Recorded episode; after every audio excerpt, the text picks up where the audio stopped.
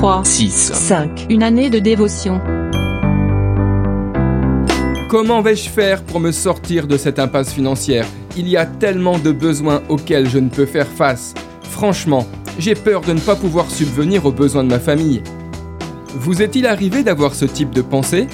En général, elles surviennent lorsqu'on focalise notre attention sur certaines réalités qui nous entourent et non sur Dieu. Si vous souhaitez bannir ces idées polluantes qui plombent votre quotidien, prenez ce remède. Il est le seul à être la solution. Portez toute votre attention sur les promesses de Dieu. Il est votre berger, il est votre employeur, il est votre banquier et vos ressources dépendent de lui, non de l'économie de votre pays. Alors, pourquoi vous inquiéter?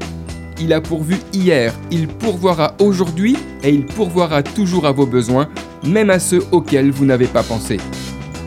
Dans les pires moments de votre vie, quand vous traverserez des vallées pénibles et sombres comme la vallée de la mort, là encore, vous ne devrez rien craindre car le berger fidèle marchera à vos côtés.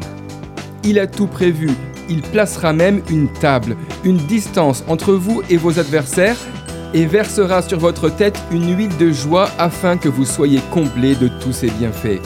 Écoutez le psaume 23, verset 1. L'Éternel est mon berger, je ne manquerai de rien. D'après le livre 3, 6, 5, Une année de dévotion, de Yanis Gauthier.